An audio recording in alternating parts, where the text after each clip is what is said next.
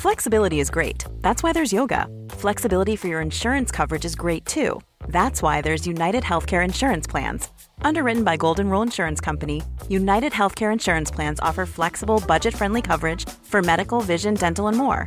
One of these plans may be right for you if you're, say, between jobs, coming off your parents' plan, turning a side hustle into a full hustle, or even missed open enrollment. Want more flexibility? Find out more about United Healthcare Insurance Plans at uh1.com.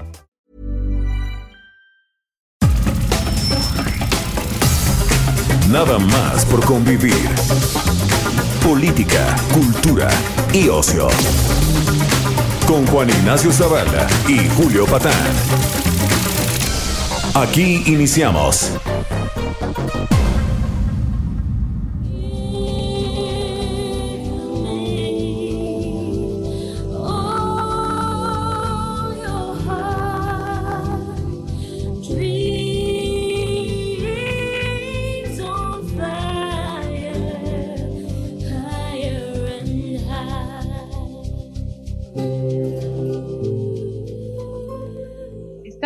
Aquí, como todos los sábados, dialogando con mis psicoanalistas, con un tema eh, que vamos a estar tratando hoy, que es de las sobre las creencias. Yo soy Rocío Arocha y estoy con Ruth Axelrod, buenos días a todos. Qué bueno que nos dejan entrar a sus hogares para que podamos pensar juntos hoy sobre qué nos está pasando en casita.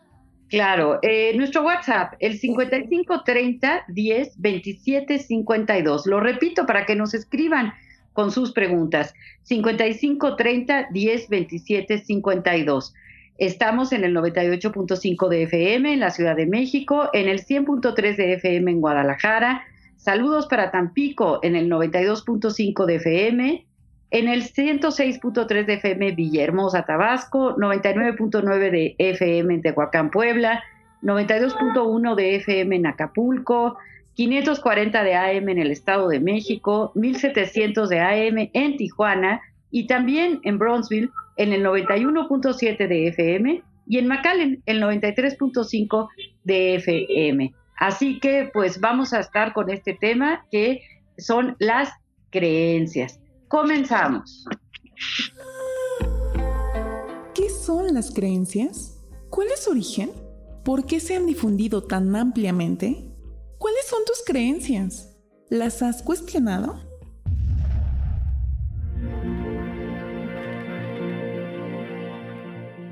Cuando hablamos de creencias, nos referimos a una idea o pensamiento que se asume como verdadero, sin que necesariamente sea así. Es decir, se cree en algo sin poseer evidencia de ello. Las creencias son tan antiguas como la humanidad y tienen su origen en su incompletud, en la indefensión del hombre. En épocas remotas, al enfrentarse a un mundo lleno de amenazas y fenómenos incomprensibles, el ser humano, a fin de hacer más comprensible su entorno, comenzó a dar explicaciones de los fenómenos de la naturaleza, atribuyéndoles voluntad propia y personificándolos. Esto le ha permitido reducir sus angustias por no saber en su mente incluso le proporcionaba la esperanza de granjearse el favor de dichos entes imaginarios, a fin de que no interfirieran en sus planes de manera negativa. Este es en esencia el origen del pensamiento religioso. Con el paso de los años, el hombre no cejó en sus esfuerzos por atribuir una explicación a las cosas, y en ese camino encontró la ciencia, que a diferencia de las creencias, relaciona fenómenos de manera causal, proporcionándoles una explicación verificable. La ciencia reduce la incertidumbre y ha permitido al hombre sentirse más seguro en el mundo que le rodea, pues gracias a ella no solo se pueden explicar las causas de algo, sino también se puede predecir su resultado. A pesar de ello, esta disciplina todavía no lo abarca todo, y es muy poco probable que lo haga, pues el universo contiene conocimientos infinitos. En este terreno vuelven a ganar vigor las creencias, pues en esencia son rasgos culturales que nos identifican, sostienen y nos ayudan a sentirnos menos pequeños ante las amenazas que nos rebasan. Recuéstate en el diván. Vamos a pensar juntos sobre las creencias, su influencia en nuestro modo de vivir y enfrentar la adversidad. Iniciamos dialogando con mi psicoanalista.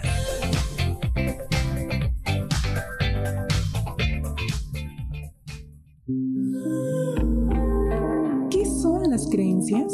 ¿Cuál es su origen?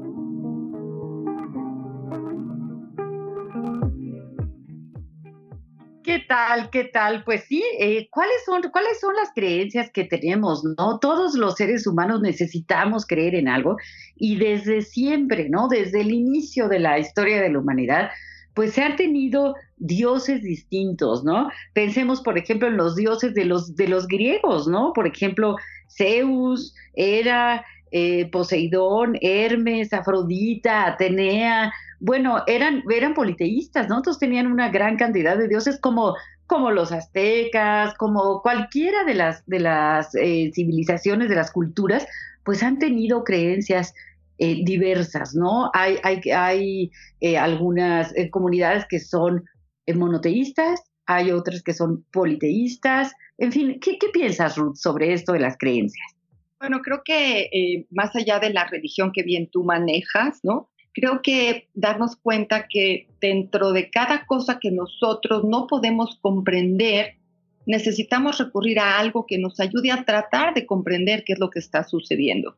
Y los dioses fueron creados desde, no sé, si estamos en la Tierra eh, hace 10.000 años como seres humanos, empezar a convivir con la naturaleza siempre generaba una cuestión de trauma. Quiero incluir en nuestra plática de hoy la definición de trauma como este, esta experiencia vivida por los seres humanos, Rocío, en donde eh, es de tal nivel la impresión que nos causa que nos deja como atolondrados, que nos deja como asustados, que nos deja como pensando cómo incluimos eso que vivimos en nuestro orden mental, en nuestro orden físico, ¿no?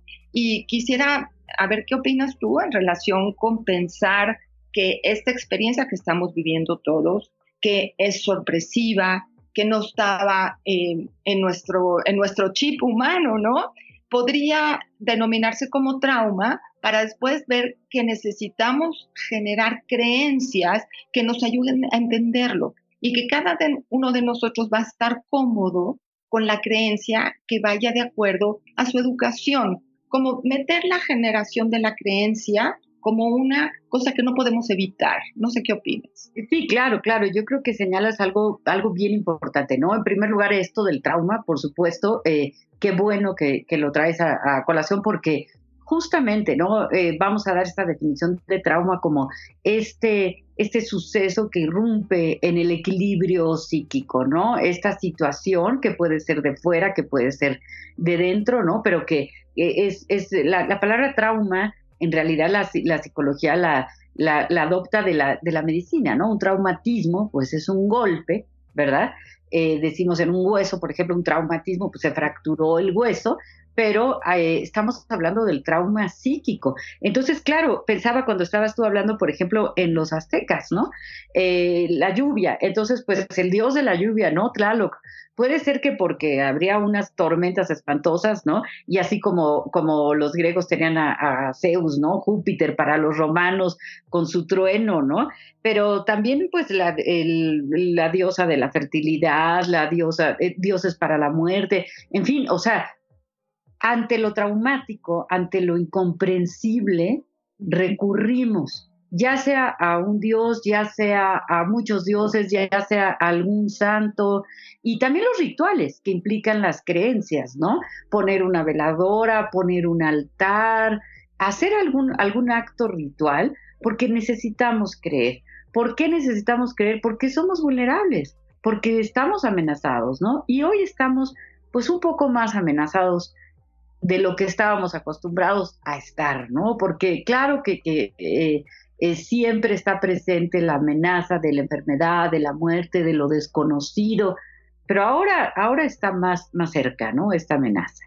Está como más organizado este ejercicio, ¿no? Y además creo que lo que caracteriza a esta crisis o a esta situación traumática, eh, podría yo mencionar que a veces los efectos traumáticos tienen que ver con un Em, una, una, experiencia como lo que tuvimos hace un par de años, que fue el sismo, ¿no? Que fue un solo evento de tal magnitud que todos nos quedamos traumatizados y con un estrés postraumático, ¿no? Que juntar esas dos circunstancias, nos llevó a buscar cómo entender, elaborar, superar, eh, protegernos entre nosotros, hacer equipo, para salir adelante después de un ejercicio único o dos, que fueron en dos días, ¿no? Que fue un movimiento telúrico de una magnitud terrible que, vivimos en la Ciudad de México, ¿no? Ahora, la diferencia con este trauma si todos estamos de acuerdo, estaría muy bien que nos escribieran si sí o si no, ¿no? Eh, la diferencia con este trauma radica en que es muy largo, es un trauma cotidiano, no es de un día o dos días, ¿no? Aquí vamos a tener durante un periodo largo, que no quisiera tener palabra de bruja, sí soy bruja, pero no tener palabra de bruja, ¿no? ¿Cuánto va a durar este ejercicio traumático de la angustia, de estar amenazados, como tú bien decías, de resolver esta situación con el enemigo invisible, ¿no?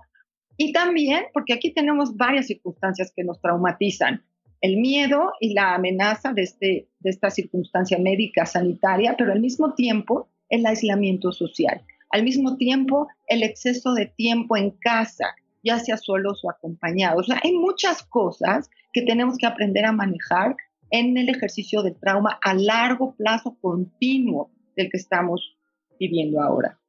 Claro, claro. Y sería interesante que también señaláramos eh, qué hacer, ¿no? Algunas pequeñas recomendaciones que nosotras desde nuestra trinchera como psicoanalistas pues hemos aprendido o sabemos que pueden ayudar, ¿no? Eh, desde luego las creencias, que es nuestro tema central el día de hoy, pues sí nos pueden ayudar, ¿no? También hemos estado hablando de creencias alrededor de como creencias religiosas, ¿no? Que, que desde luego son importantísimas y, son eh, muchas veces son de donde uno se puede, se puede detener, de donde uno se puede sostener, para, para tener esperanza, ¿no? Para pensar en, en, ahora sí que en la divina providencia y agarrarse ahí y decir, bueno, pues eh, las cosas van a, van a estar bien y, y, vamos a poder con, con, todo esto, ¿no? Pero también las creencias a nivel eh, ideológico, es decir, de, de, hay algunas disciplinas que piensan como que las creencias están en el corazón, lo que yo creo es lo que es, ¿no? Y muchas veces no están fundamentadas, pero lo creo porque en mi casa me lo enseñaron, ¿no? Hay una, una historia que a mí se me hace divertida de, de una persona que hace, tiene la receta de cómo hacer un, lomo de, de, res, ¿no? Y entonces eh, la receta dice lo cortas de 15 centímetros y ya le pones este el jitomate y el ajo y la cebolla y la pimienta y no sé qué. Y entonces esa receta va pasando de la bisabuela a la abuela, a la madre, a la hija, y un día la nieta que está haciendo la receta dice, pero ¿por qué 15 centímetros? ¿Por qué no puede ser más largo o más corto? ¿no? Y empieza a preguntar y resulta que lo que pasaba es que la abuela, la bisabuela, perdón, tenía un horno en donde solamente cabía un refractario de 15 centímetros y por eso la receta se va pasando de generación en generación con esa eh, cosa específica, ¿no? Pero en realidad el motivo era una cosa de orden práctico, era el horno que tenía la bisabuela, ¿no? Y así muchas veces tenemos creencias, ¿no? Como que, eh, que a lo mejor no tienen ningún fundamento, pero pues como la creía mi abuela y mi bisabuela y mi tatarabuela, pues entonces eh, yo la creo, ¿no? Pues, ocurre esto. Claro, está muy interesante este ejemplo porque lo que nos estás diciendo es que hay cosas que se transmiten primero entre géneros, ¿no? Este, hablaste de la abuela, la bisabuela, la nieta, ¿no? Hay algo entre mujeres y hay algo entre hombres, ¿no? Sí. La forma de cómo llevar a cabo una receta, cómo llevar a cabo una familia, cómo llevar a cabo un proyecto, cómo llevar a cabo un negocio o cómo no hacer un negocio, ¿no? Cómo darle lata al Señor, cómo darle lata al, al, hijo, ¿no? O sea, son creencias, son estructuras y pensamientos, ya sea conscientes o inconscientes, que nos van a llevar a ser de cierta forma, independientemente de nuestra genética y nuestra estructura mental, ¿no? Pero entonces nosotros en la educación transmitimos formas de creer qué está sucediendo, qué no está sucediendo. Igual los hombres, ¿no? Para ser hombre, para ser un verdadero padre, para poner a la esposa en su lugar, o cómo ser un hombre sexual, ¿no? O como todo está basado en ideas que al ejecutarlas te hacen sentir una identidad sólida. O sea, claro, claro, eso que tocas es bien importante, ¿no? Porque es la identidad. Justamente la identidad son una bola, vamos a decir, ¿no? una cantidad de creencias que me dan identidad. y que digo, ah, pues es que yo soy mexicano y por lo tanto hago las cosas de este modo o pienso de, de tal modo, ¿no? Hay un, un libro precioso sobre la, las, se llama Identidades Asesinas de Amin Malouf, este eh, magnífico escritor, en donde especifica que, claro, la creencia de que yo tengo tal nacionalidad y entonces eh, como de este modo, hago las cosas de este modo. Ah, tenemos una llamada. ¿Qué tal? Buenos días. Hola, ¿qué tal? Buenos días. Este, Buenos mire, yo días. tengo una duda sobre lo de la Virgen de Guadalupe. Ajá. Eh, yo soy, pues no, no me considero cre- creyente. Soy nada más que le diré, mm, no, no tengo ni la palabra adecuada para de- decirle. Eh, ¿Cuál es este, cuál sería la verdad sobre la Virgen de Guadalupe? ¿La trajeron los españoles o de verdad apareció? Ya. Pues este, ¿cómo se llama usted? Teresa Ramírez, Perdón, ¿cómo? ¿perdón? ¿Su nombre? Teresa Ramírez. Ah, Teresa. Teresa, Teresa, sí. Eh, Teresa, bueno, ¿qué le contestas tú, Ruth? A ver, empieza tú y luego yo sigo. Agradezco mucho a Teresa su llamada, ¿no? Y quisiera decirle que me parece sensacional que no sepamos de dónde viene doña Teresa, porque si supiéramos de dónde viene, le daríamos una única identidad a nuestra imagen religiosa, a nuestra fortaleza de acompañamiento de esta imagen, en donde si saber que es mexicana o que es española o que vino de algún otro lugar, le echaría a perder todo lo que usted necesita en relación con creer en esta imagen. Entonces, yo la invito que aguante la incertidumbre, que aguante la duda y que además sea razón para platicar con sus congéneres, porque en estos momentos en donde nos sentimos desprotegidos, quizá un poquito asustados, claro que vamos a ir a buscar nuestros aspectos espirituales, que son importantísimos. No podemos perderlos, los necesitamos más que nunca en momentos de sensación de desgracia. eh, sentirnos acompañados o protegidos por un ser superior nos hace mucho bien a todos. Pero no importa de dónde venga, el chiste es que creemos en ese ser superior, ser superior. Yo sé que no le da gusto mi respuesta, doña Teresa, pero déjelo así, le conviene más, lo hablamos en tres meses. Bueno, lo que pasa Claro. es que eh, en este momento crece la fe. Ahorita momento, Exacto. es el momento, dice uno, de, de apoyarse en alguien que, que espiritualmente de alguna manera reconforta nuestra alma, ¿no? O nuestro espíritu. Claro, y entonces, como bien dice la doctora Ruth, pues, pues no importa, ¿no? Es decir, no, no es que no importe, pero no es, eh, en estos momentos lo pertinente no es que si sí la trajeron, que si no la trajeron, que si se apareció. El chiste es que tenemos, los mexicanos tenemos a nuestra, a nuestra Virgen. Morena, ¿no? La tenemos ahí y seguramente pues nos estará cuidando. Yo creo que sí nos está cuidando. Eso creo yo. Doña Teresa, Pues- mejor apropiese de ella, cuídela, este, hable con ella, esté con ella, que ella esté con nosotros, pídale por México, pídale por todo lo que está sucediendo, no importa de dónde haya venido. Tiene ella esta imagen, esta estructura, esta fe, tiene responsabilidad sobre toda la humanidad. Hoy está el mundo entero. Nunca había sucedido una cosa igual. Todos estamos sufriendo lo mismo. Sí. Sí, no, Bueno, entonces, por favor, solicítele que nos escuche. Sí. Sí, no, Muchas gracias por su llamada, eh, señora Teresa. gracias. Muchas gracias. Al contrario, bonito Pues, día, bye. Gracias, bye. Pues eh, sí, a lo mejor le gustó o no le gustó nuestra respuesta, pero pues nosotros no podemos decir si existe o no existe, porque las creencias son algo bien individual, ¿no? Es algo bien personal, lo que cada quien cree. Y así como estaba yo diciendo en este ejemplo de, pues creo que la carne se tiene que cortar de 15 centímetros, porque eso me dijo mi abuela y mi bisabuela y mi tatarabuela, pues así, así cada creencia sea eh, orientada hacia la religión o no, pues es, es individual, es personal y, y nos da identidad. Y despojar de las creencias a alguien, pues es algo que, que no, no se debe de hacer, ¿no? Como la creencia en Santa Claus, por ejemplo, ¿no? Que muchos niños, pues, este, eh, ¿no? Eh, sabemos que existe Santa Claus y que nos trae regalos, ¿no? Y, eh, y de repente alguien dice, no, no existe, y entonces, pues, no, ¿Cómo, que, ¿Cómo de que no? Claro que existe. Pero- y pero- los Reyes Magos también, y el conejo de Pascua y el ratón de los dientes. Cuando se te cae un diente, pues el ratón sí viene en la noche y te deja, te deja dinerito, ¿no?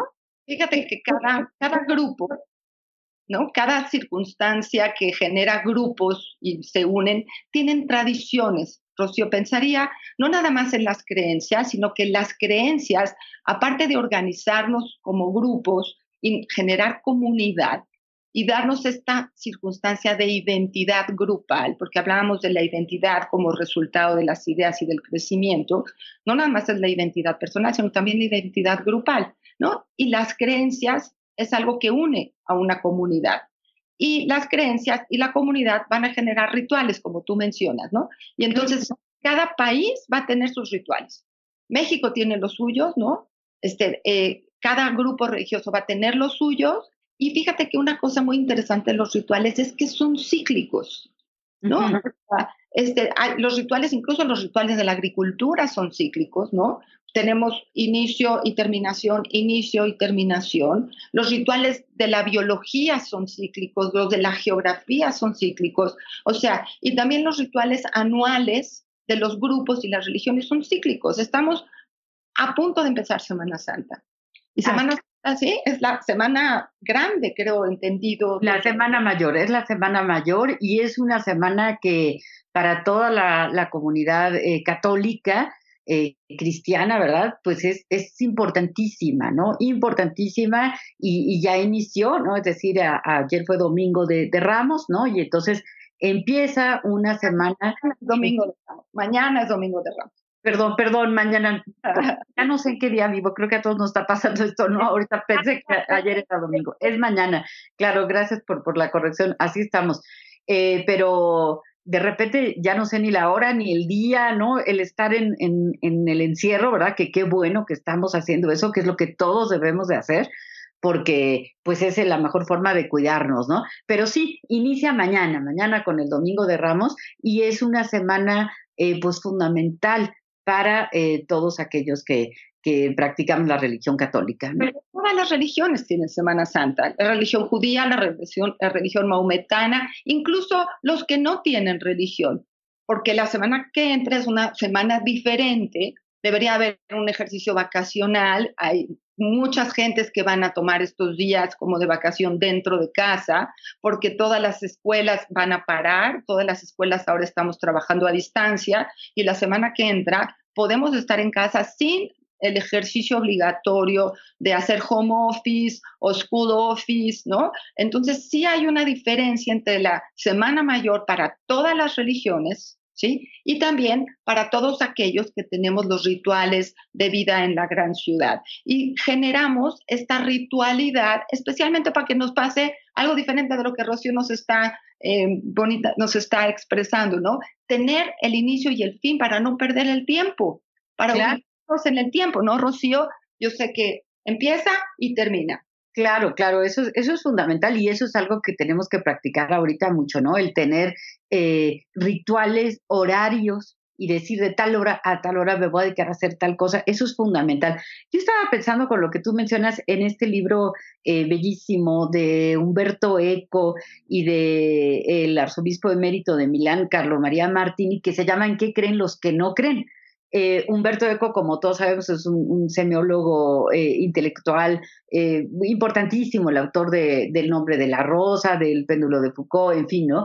Y, y este libro es una discusión entre un ateo y un arzobispo, ¿no? De la Iglesia Católica, y entonces discuten, ¿no? A ver, y los que creen, bueno, pues dicen, nos portamos bien porque si no, pues nos vamos a ir al infierno o vamos a recibir un castigo después de, de, de la vida, ¿no? Y los que no creen, y entonces dice, dice Eco, ¿no? Bueno, claro, lo estoy parafraseando y sobresimplificando, ¿no? Pero, pero responde, es que los que no creen como en algo después de la vida, pues creen en la vida, creen en el momento presente y creen que pues más vale que me porte bien ahorita, no porque lo que vaya a pasar después, sino porque lo que me va a pasar eh, mañana, ¿no? Entonces también ahí es, es eh, a veces creer en, en, el después de la vida, eh, a veces nos da esperanza, a veces nos da como el motivo para portarnos bien, pero también si no creemos, pues también, ah, es decir, no podemos no creer, ¿no? Es Pero, decir, Rocío, no, no necesitamos creer en un, en un Dios o creer en un, en una fuente espiritual. No creer también te puede dar alternativas, por ejemplo, Exacto. creer en la ciencia, ¿no? Que hoy en día ha sido como el eh, diálogo más interesante que hay entre las religiones y la ciencia. Tenemos varias películas que hemos visto, ¿no? En relación con este ejercicio de cómo lo, lo divino tiene una fortaleza y la ciencia va teniendo otra. Es decir, hay evidencias que se pueden ofrecer a la humanidad de cómo se puede ir evolucionando y resolviendo los problemas con respuestas en relación a cosas que se ven, relación, relación de, la, de los humanos con, los, con las bacterias, con los virus, con los animales, ¿no? Cuando llegó Pasteur y nos logró hacer la pasteurización y se hace una eh, posibilidad de que los humanos tengamos control sobre el agua y la leche que quede limpia y que no nos haga daño, ¿no? Estas son las guerras que hemos tenido siempre durante toda la humanidad. Ahorita estamos muy sorprendidos por esta guerra que estamos tratando de vencer frente a un bichito más, pero hemos tenido muchas otras. Y tienen pues, muchísimas, ¿no, Rocío? Las creencias de ver cómo vamos a enfrentar las circunstancias de angustia a las que nos vamos a estar sintiendo cada vez que pasan estas eh, movimientos de lo impredecible, ¿no? Así es, pero bueno, tenemos que irnos a un corte. Regresamos aquí, estamos Ruth Axelrod, Rocío Arocha, dialogando con mis psicoanalistas. Pachamama, Pachamama, Madre Natura, Naturaleza. Los doctores Ruth Axelrod, doctor Pepe Estrada y la doctora Rocío Arocha continúan en un momento en Dialogando con mis psicoanalistas. Esto es Dialogando con mis psicoanalistas. Estamos de regreso.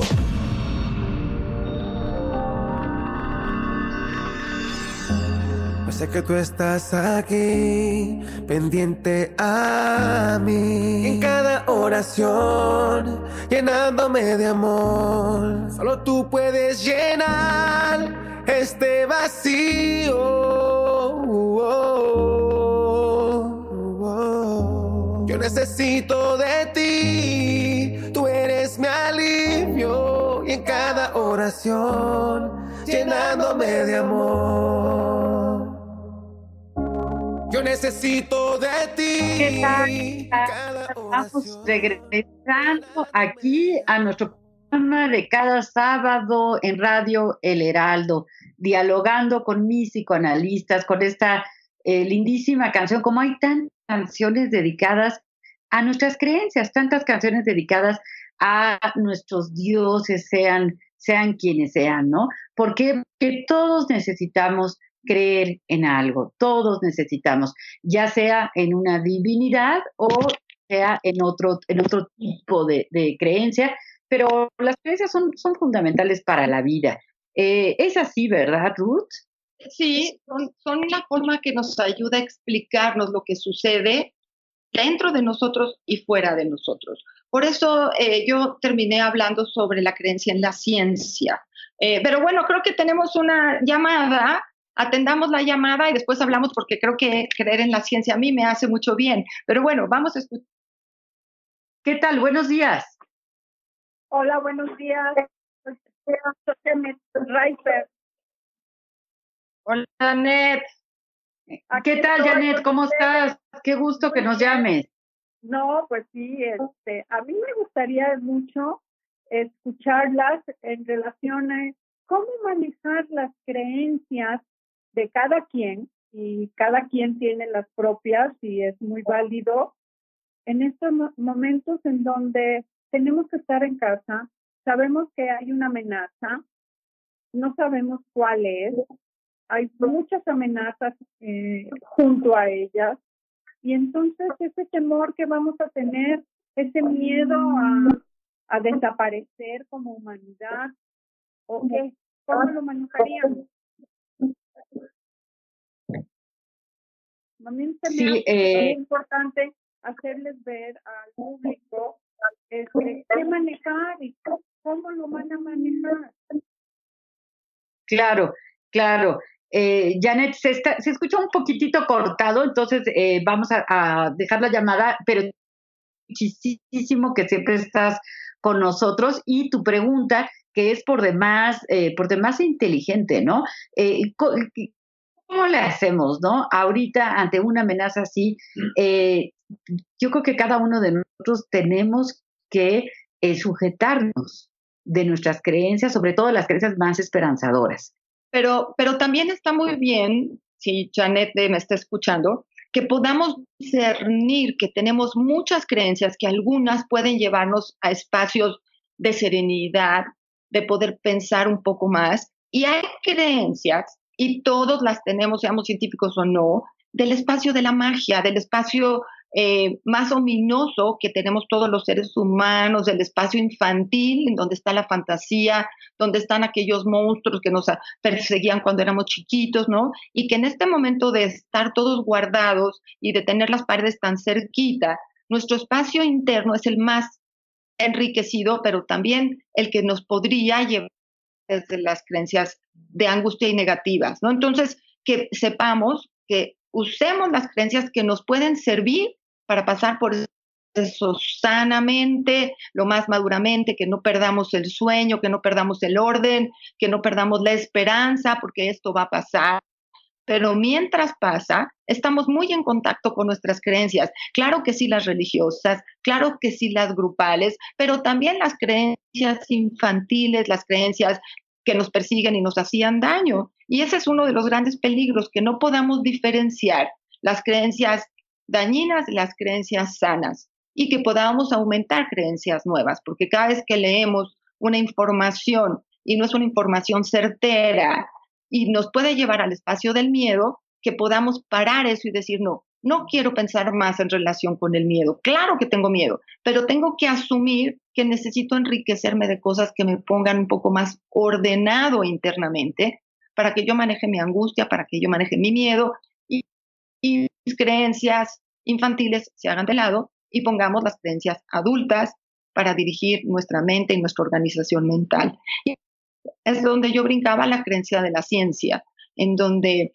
hace poquito el, el ejercicio de la ciencia no ha acompañado a la humanidad como lo hace ahora. Es nuevo, tenemos 200, 300 años en donde después de la iluminación y no sé, eh, 1600, 1700, los humanos pudimos evolucionar a poder usar la ciencia como parte de nuestras creencias y poder explicar lo que nos está sucediendo, lo que nos ha venido sucediendo, no nada más a través de la creencia con nuestros dioses, cualquiera de ellos, ya sea los de la lluvia, los de la abundancia, los de la agricultura, porque nos sorprendemos que la madre tierra nos dé tanto, pero también nos asustamos de la que la madre tierra nos dé truenos, lluvias, tornados, tsunamis, y entonces necesitamos ponerle nombre de dioses o nombre de estructuras mucho más eh, manejables a lo que sería el efecto de la naturaleza. Y hoy en día estamos en eso también. Por eso creer, creer en la ciencia a mí me da estructura, Rocío.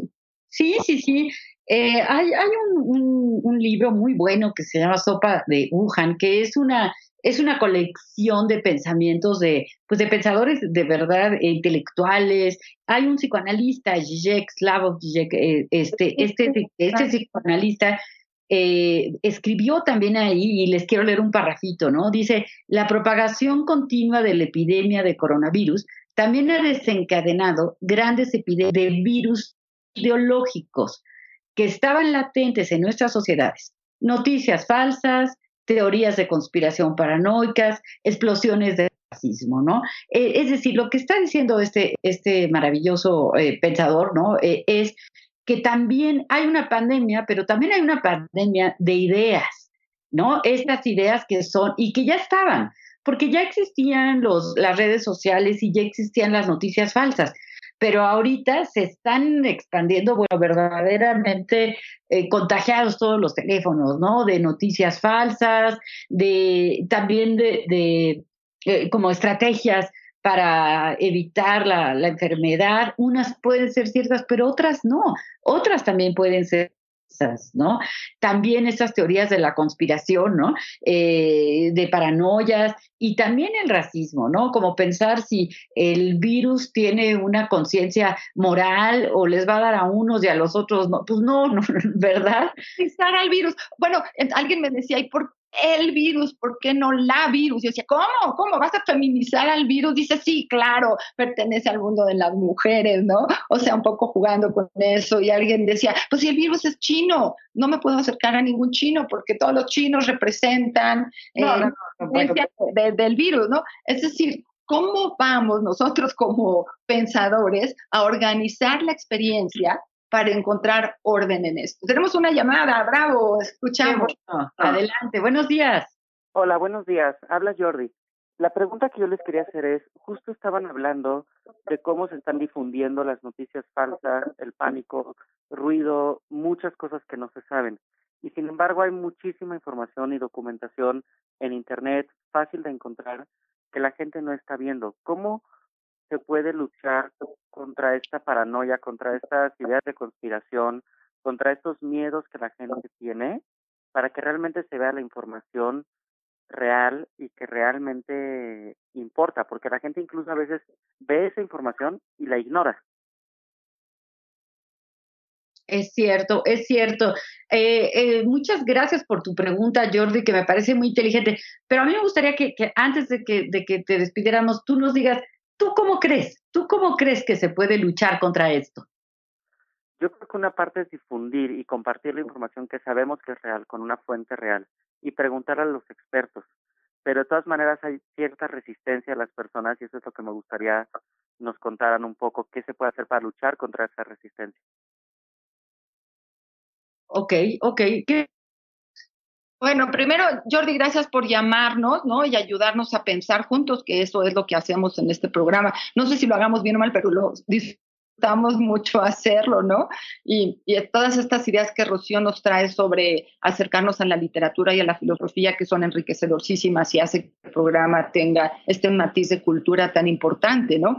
Pero lo que creo es que aprendí una palabra nueva en relación con tu angustia, que se llama infoxicación ¿sí? Y se lo escuché a un científico francés explicando cómo podía enseñarle a las personas que nos intoxicamos de información, que no podemos saber si la información es certera o no, que nosotros somos los que tenemos que tomar la decisión en qué creer y en qué no, y ahí está el nombre del programa, la creencia que se va a gestar después de escuchar la noticia y cómo yo la voy a repetir, porque aquí una de las grandes beneficios de este momento histórico, diferente a las otras pandemias de hace 100 o 200 años, es que tenemos todo el ejercicio del Internet y tenemos una comunicación inmediata y de conectividad entre los seres humanos y que las creencias es lo que matiza lo que nosotros escribimos o leemos. Sí, Rocío.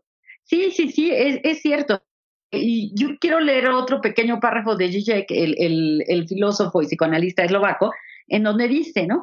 Pero quizá otro virus ideológico y mucho más beneficioso se propagará y con suerte nos infectará. El virus de pensar en una sociedad alternativa, una sociedad que se actualiza a sí misma en las formas de solidaridad y cooperación global. Ojalá que este, ese virus de la solidaridad y de la cooperación global verdaderamente nos infecte a todos, ¿no? Y, eh, respecto a esta pregunta que, nos hace Jordi, ¿por qué las personas nos vamos más por la noticia falsa, nos vamos más por el pánico, nos vamos más por la ansiedad que por las noticias buenas, que por las eh, informaciones eh, que, sí sirven y que son de fuentes más confiables. ¿Por, ¿Por qué hacemos eso? Bueno, Rocío, es una pregunta que tiene que ver con cómo nosotros pasamos el tiempo, ¿no? Y cómo ante la angustia y el desconocimiento llenamos las respuestas con creencias falsas, pero que se asemejan a lo que nos da lugar, que es cómo justifico que estoy asustado, cómo que tengo angustia, pero todos tenemos angustia y todos estamos asustados, entonces tenemos que manejar esto de una forma un poco más precavida. Pero creo que tenemos otra llamada, Rocío, vamos a escuchar, adelante. Buenos días. Hola. Bueno. Hola.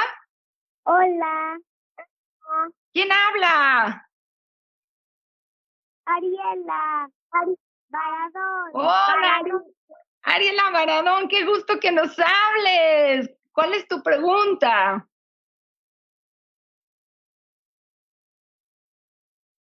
Hola. Ar- Ariela, ¿estás ahí? Sí, en las noches siento mucha angustia y no me puedo dormir. Ariela siente mucha angustia y no se puede dormir. Ay, Ariela, vamos, gracias por hablarnos. Qué gusto. Ariela. Ariela, ¿qué edad, ¿qué edad tienes? Cinco años. ¿Cuántos años? Cinco años. Años. Eh, o sea, eres una nena que está sufriendo de estar guardada. Sí. Sí. Ok. ¿Tus papis te cuidan mucho? Sí. Bueno, ok. ¿Qué le decimos, Rocío Ariela? Lo primero que le decimos es que es gracias por hablarnos, Ariela. Eres la persona de más chiquita de edad que nos ha hablado y nos da muchísimo gusto escuchar tu voz tan, tan bonita. Me imagino que eres una niña preciosa. Así que muchas gracias por llamarnos y yo creo que tú representas la voz de muchísimos niños, de muchísimos niños, no solo de México, sino del mundo, que han tenido que estar pues a fuerza, encerraditos y a fuerza teniendo que convivir mucho más con sus hermanos, tal vez con mascotas, tal vez con los papás, y algunos niños pues viendo cómo los papás están angustiados y están asustados. Y, bueno, y a lo mejor no dormir no es muy bueno porque es importante que vayamos a dormir. Es mucho más fácil que nuestra salud de nuestro cuerpo y de nuestra mente esté ordenada si dormimos bien. Yo te, sugiero que pienses cómo le vas a hacer para dormir hoy en la noche y estar tranquila. Y hablábamos de creer en cosas bonitas. Ariela. Ok, ya se fue. Ya, Pero- ya se nos fue, pero seguramente nos está, nos está escuchando, ¿no? Y todos, eh, bueno, depende de a veces de las creencias eh, religiosas o espirituales de la familia, pero yo estoy segura que todos los niños y todos los adultos tenemos por ahí un angelito de la guarda que nos cuida.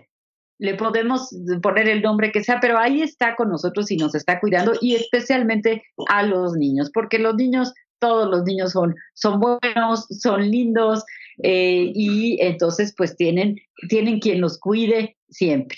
pero tienen un espacio de fantasía mucho más abierto que el de los adultos y tienen un espacio en donde se les salen los demonios que todos los adultos hemos tenido que domar. Entonces sí que ser empáticos con que en este momento los niños tienen angustias importantes y que nosotros como adultos podríamos acercarnos a contenerlos, acompañarlos, hacerles saber que esto es un momento difícil, pero que va a pasar y que estén, tenemos que estar fuertes para estar listos para cuando termine y que pronto que termine estemos capaces de seguir teniendo a los amigos anteriores y mientras hagamos cosas para que cuando este día llegue hayamos visto cómo están los amigos queridos, hayamos hablado con los abuelos. Yo estoy segura que Ariela tiene abuelos y que no, no dejan a los abuelos ver a los niños. Y entonces ese, ese ejercicio de aislamiento, por muy saludable que sea, genera procesos de tristeza en ambas partes, porque hemos eh, en nuestra educación mexicana hecho este sentido de que las familias se cuiden mucho y nuestras familias mexicanas están muy apegadas a sus abuelos, igual que otras muchas culturas, Rocío. Eso es parte de las creencias. A nuestros viejos nos hace sabios, nos hace fuertes, fuertes, nos hace familias estructuradas. Y en este momento estamos impedidos de hacerlo en persona, pero podemos hacerlo a distancia. No dejemos de cuidar a nuestros viejos, no dejemos de cuidar a nuestros seres queridos. Para eso están los teléfonos. Increíble. Lo que hace algunos programas decíamos eh, sobre la angustia de estar nomofóbicos, lejos de nuestro teléfono. Claro que vamos a estar nomofóbicos, que es decir, tener angustia a quedarnos sin teléfono, porque en este momento es la herramienta más importante de conexión. Así es, así es. Y qué bueno que, qué bueno que la tengamos y qué bueno que nos podamos comunicar. Y también es bien importante hacer eh, eh, cosas en la casa, ¿verdad? cosas que requieran de muchísima eh, concentración. Ajá. Además de informarnos y además de hablar por teléfono, por supuesto, o por alguna red social con, con nuestra gente querida para eh, todos los días informarnos cómo están, cómo van, cómo se sienten y también hablar de, otros temas, ¿no? No quedarse nada más en este tema, pero sobre todo cuando, eh, ah, conectando un poco con lo que nos preguntaba Jordi y que creo que es una pregunta muy eh, pertinente a cuántas personas, eh, cuando no estás concentrado en algo, la angustia se, se, se incrementa. Entonces, eh, la, hay que tener disciplina mental, ¿no? La disciplina mental que consiste en enfocarse en pensar en algo que requiera de mucha concentración. Tenemos otra llamada. ¿Qué tal? Buenos días. ¿Qué tal? Buenos días. Bueno. Liliana. Ah, ¿qué tal, Liliana? ¿Cómo estás? Muy bien, muchas gracias. Eh, yo quiero preguntar cómo tomar esta etapa, esta situación de una manera positiva. O sea, solamente enfocándonos en lo positivo, evitando malas noticias, evitando contaminar nuestra mente y por tanto nuestro espíritu y poder, no sé si la doctora Rocío nos puede dar como cinco tips para poder cada vez que viene un pensamiento negativo, una noticia negativa, transformarlo a lo positivo, agradeciendo todo lo que sí tenemos. Ok, pues muchas gracias, muchas gracias. Vamos a dar la doctora Ruth Axelrod y yo eh, unos tips, ¿no? Unos para contestar e- esta pregunta, ¿no? Entonces, eh, creo que la primera, pues ya, ya la dijo Liliana, ¿no? Agradecer. Es decir, viene un pensamiento negativo y entonces lo transformo en algo positivo y agradezco algo bueno que sí tengo. ¿Tú qué, piensas, Ruth? Bueno, quiero eh, eh, acompañarte con estos cuatro puntos que faltan para poder salir adelante, pero tengo aquí en WhatsApp a Carlos Maza y a su familia que nos están escuchando. Rocío, Carlos, muchas gracias por escucharnos y poder pensar juntos qué hacer frente a esta circunstancia. Ellos están ya hace varias semanas y han aprendido a convivir muy bonito y se dan tiempos de trabajo y tiempos de convivencia y, tiempos individuales. Entonces, ese- eso que Carlos hace en casa sería también una forma de contestarle a Liliana, organizar nuestro tiempo. Sí, las noticias más van a venir y han venido siempre. En este momento parece ser que es lo único que queremos escuchar. Es la pregunta de Rocío de hace rato. ¿Qué hacemos con elegir qué tipo de información vamos? No es que no le escuchemos, pero le vamos a poner más atención. Entonces ya tenemos dos más. Organizar tiempo, como lo hace Carlos y su familia, y la otra es decidir qué tipo de información me hace bien y la información que no me hace bien, claro, no la puedo negar, pero no ponerle tanta atención. Dos más, Rocío. Claro, eh, yo, yo sugiero meditar y sugiero escuchar música, ¿sí? Eh, meditar, bueno, hay personas que saben hacerlo, hay personas que no saben hacerlo, pero hay un sinfín de clases de meditación a través de la red, ¿no? A través de la internet y también escuchar música. Es el momento también de, de nutrir nuestra alma, nutrir nuestro espíritu con las bellas artes. También se pueden hacer paseos virtuales, ¿verdad? Por internet, es decir, a cantidad de, museos, tomar un, curso, decidir eh, leer una biografía, por ejemplo, de algún gran artista, de algún compositor, de algún eh, eh, personaje de la historia. Todos podemos hacer esto también con los niños leerles, leerles en voz alta cuentos, etcétera, ¿no? Entonces, esto, esto nos puede ayudar muchísimo. Eh, sí, Ruth, tenemos, ¿qué, qué tenemos? Tengo aquí una pregunta. Este, bueno, tú eres Rocío Arocha, yo soy Ruth Axelrod y estamos en el, en el Heraldo Radio disfrutando de poder conversar qué hacer con estas eh, situaciones y con estas angustias que nos persiguen. Y mm, nos habló Ariela, que es una pequeña de cinco años, y aquí tengo una pregunta de otro pequeño también que dice, soy Patricio y estoy muy preocupado porque quiero saber cómo puedo irme rápido y no despertarme en la noche, porque en estas circunstancias se despierta mucho de noche. Y eh, Patricio, gracias darnos tus palabras y gracias por escucharnos. Saludos a tu familia, ¿no? Eh, dormir es muy importante y en el dormir no dejamos ni de pensar ni de usar nuestras creencias. Aún de noche, la forma de entender por qué dormimos o por qué no, nos vamos a dormir nos va a coordinar las horas de sueño. Entonces, yo te invito a que pienses qué es lo que no te deja dormir, qué es lo que te despierta, cuáles son tus sueños. Los sueños son una forma de entender las angustias del día. Me gustaría que los escribieras, ¿verdad, Rocío? Que Claro, sueños. Claro, se pueden escribir, pero también se pueden dibujar. Entonces, hay que tener una canastita, por ejemplo, ¿no? Un cubo, alguna canastita, un cajoncito, hasta una caja de zapatos nos sirve para dibujar esos monstruos que nos aparecen en la noche y meterlos en la cajita. Y cerramos la cajita y la sacamos de la habitación. Y entonces ahí se quedan atrapados y entonces ya no siguen en la noche.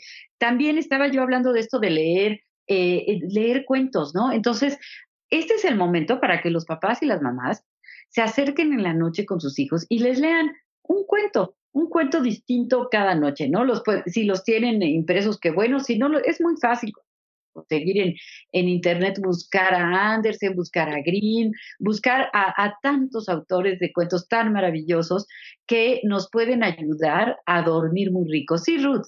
Yo creo que también podemos hacer los cuentos, Rocío. Yo creo, ¿sí? ¿No? ¿Qué te parece la idea de ir haciendo el cuento, grabarlo o dibujarlo como tengamos de tiempo y de, de- la zona de libertad que tengamos antes de dormir, ¿no? Ir escribiendo un cuento en relación a lo que nos está sucediendo, juntos los hermanos, juntos con los papás, ¿no? Y dar ese, esa creatividad que salgan las angustias a través de los cuentos y después que nos los manden y podemos la próxima semana que nos encontremos hablar de cómo las angustias durante este tiempo de pandemia, si los niños nos regalan algunas em, capacidades artísticas haciendo ¿Qué opinas? Eso estaría padrísimo. A mí, lamentablemente ya nos tenemos que despedir, pero antes de despedirnos, eh, a mí me gustaría mucho invitar a la creatividad, ¿no? Esta idea que tú estás dando, Ruth, es, es muy linda y tantas ideas más y ojalá que nos compartieran. Eh, eh, ideas que, que, cada familia ha tenido, ¿no? Yo te- tengo una alumna que cada una grabó un video bailando, ¿no? Imitando a una eh, artista eh, famosa, ¿no? Y entonces lo mandan en el chat. Hay otras que eh, hacen alguna rutina de maquillaje, de yoga, de alguna cosa y los demás lo tienen que grabar idéntico, ¿no? Y el que se parece más, entonces eh, gana el premio. Entonces, bueno, pues eh, es un momento también para desarrollar nuestra creatividad y también disfrutar la vida que sí tenemos, disfrutar a nuestros familiares, a nuestros amigos y a todo lo que sí tenemos en estos momentos y, de- y por momentos, pues dejar de pensar en estas cosas negativas. Nos tenemos que despedir. Soy Rocío Aro. Yo soy Ruta Axelrod, gracias por estar con nosotros. Nos vemos la próxima semana. Gracias, Rocío. Gracias, Ruth. Hasta luego. y no ha logrado. Dijo adiós con una mueca disfrazada de sonrisa y le suplicó a su Dios crucificado en la repisa el resguardo de los suyos. Dialogando con mis psicoanalistas. Un diálogo personal, íntimo e incluyente. Por El Heraldo Radio.